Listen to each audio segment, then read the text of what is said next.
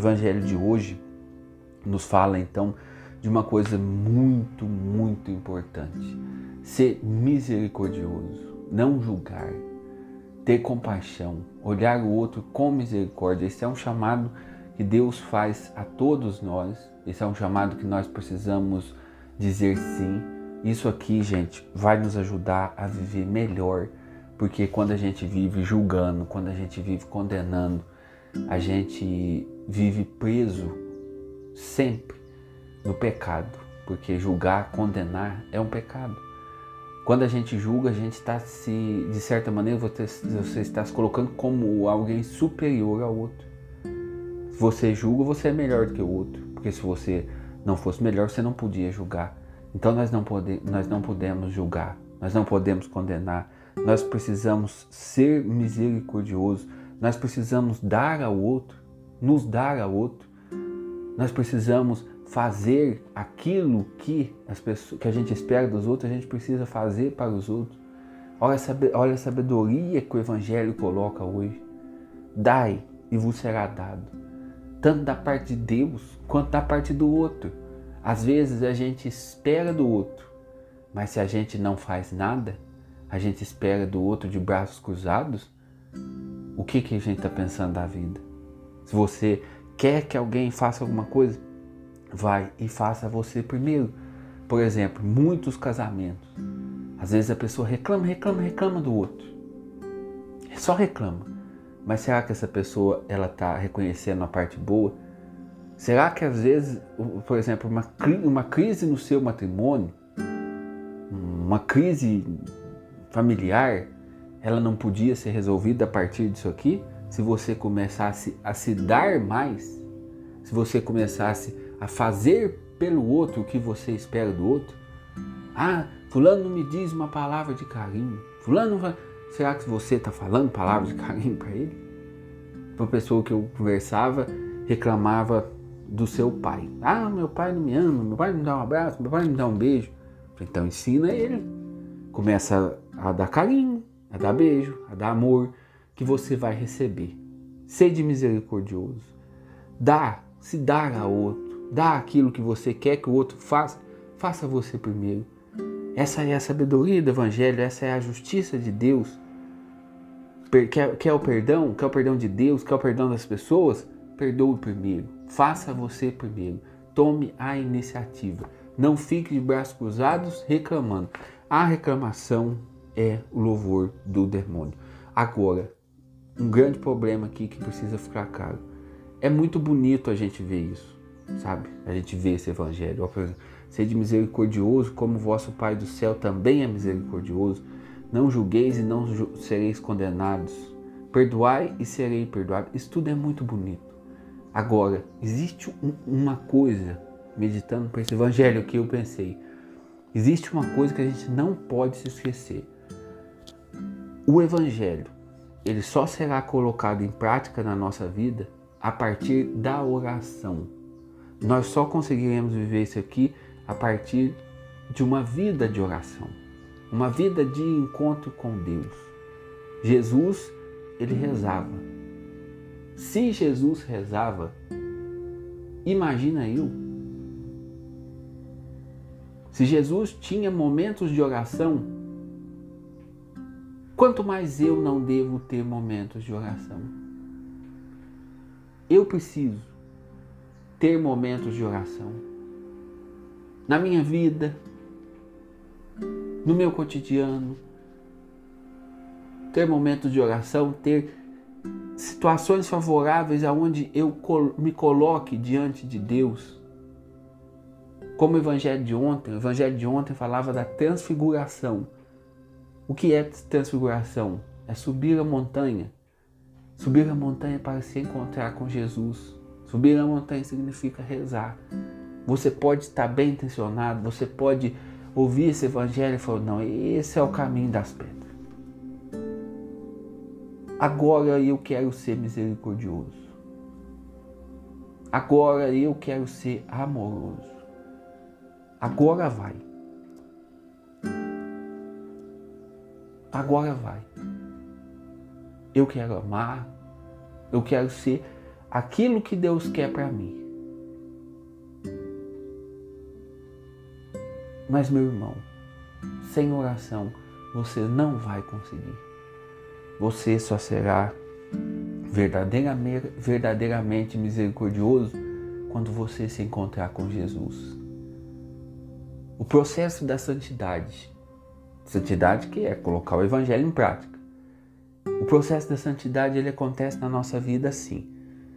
Nós tomamos uma decisão, essa decisão é nossa. Por exemplo, eu quero, eu quero viver o evangelho. Eu olho esse evangelho aqui, leio e falo, eu quero viver isso. Eu quero parar de julgar as pessoas. Eu quero ser mais misericordioso. Eu quero tomar iniciativa, eu quero me dar ao outro. Eu vejo isso e, e falo, eu quero. Mas só o seu querer não basta. Você precisa ir ao encontro de Deus. Você precisa ter vida de oração. E é a oração que vai transformando você. É a oração que vai te mudando.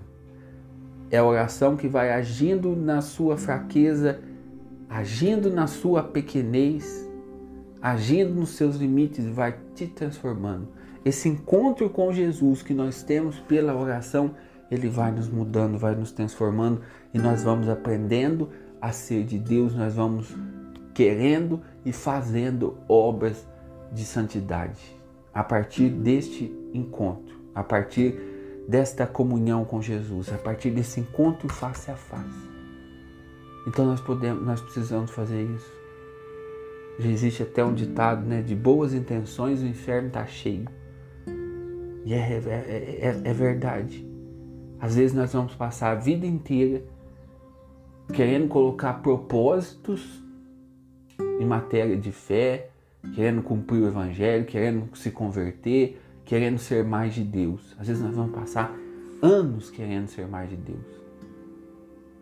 Mas sem a vida de oração, só com o meu querer, eu não consigo, você não consegue é um empreendimento que está marcado para dar errado. Como uma casa que começa a sua construção toda torta.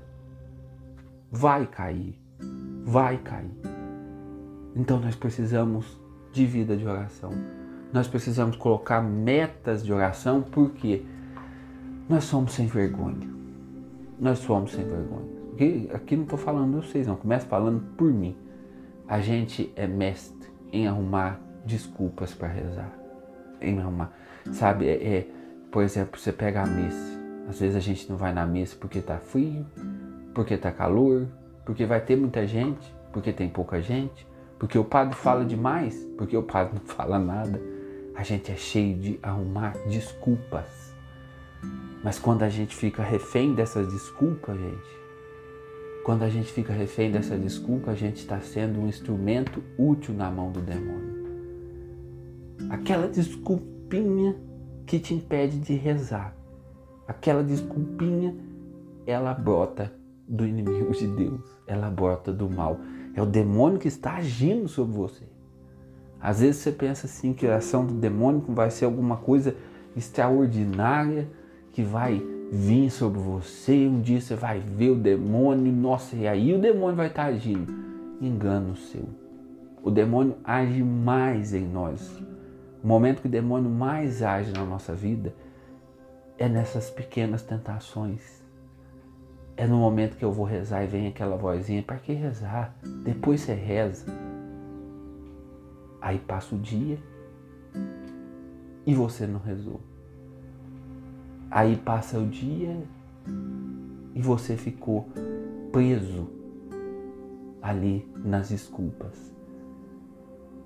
Eu preciso rezar. Eu escutei o rapaz falar logo cedo. Eu preciso mesmo rezar. Eu vou rezar na hora do almoço. Aí chega a hora do almoço. Nossa, mas tá tão corrido, olha só, já tem, já na hora do meu almoço tem que voltar pro trabalho, tem que passar a hora do trabalho.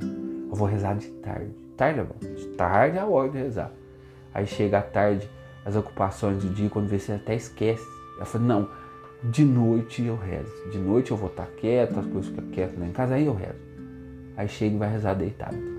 Aí reza uma meia Ave Maria e dorme. Assim nós não vamos rezar. A oração precisa ser uma meta, ela precisa ser uma obrigação. Você precisa trabalhar? Que hora que você trabalha? Você trabalha das 7 às 5. Então, das 5, das 5 às 5 e meia, eu vou tirar o meu momento com Deus. Ah, eu, eu começo a trabalhar às 7 horas. Eu preciso levantar às 6 e meia para 7 horas eu estar no trabalho. Então, 6 horas eu vou levantar para ter meia hora de oração. É assim que reza. Se a gente ficar esperando a situação favorável, se a gente ficar esperando ter vontade de rezar, dificilmente nós vamos rezar. Nem sempre a vontade de rezar vai estar presente. Às vezes nós vamos rezar nas gatas. Vocês nós vamos rezar para acabar. Vai ter dia que você vai rezar para cumprir um compromisso. Talvez vai ser nesse dia que você mais vai ver os frutos. Agora, gente, isso é sério. Nós estamos em uma batalha espiritual. O Evangelho está aí.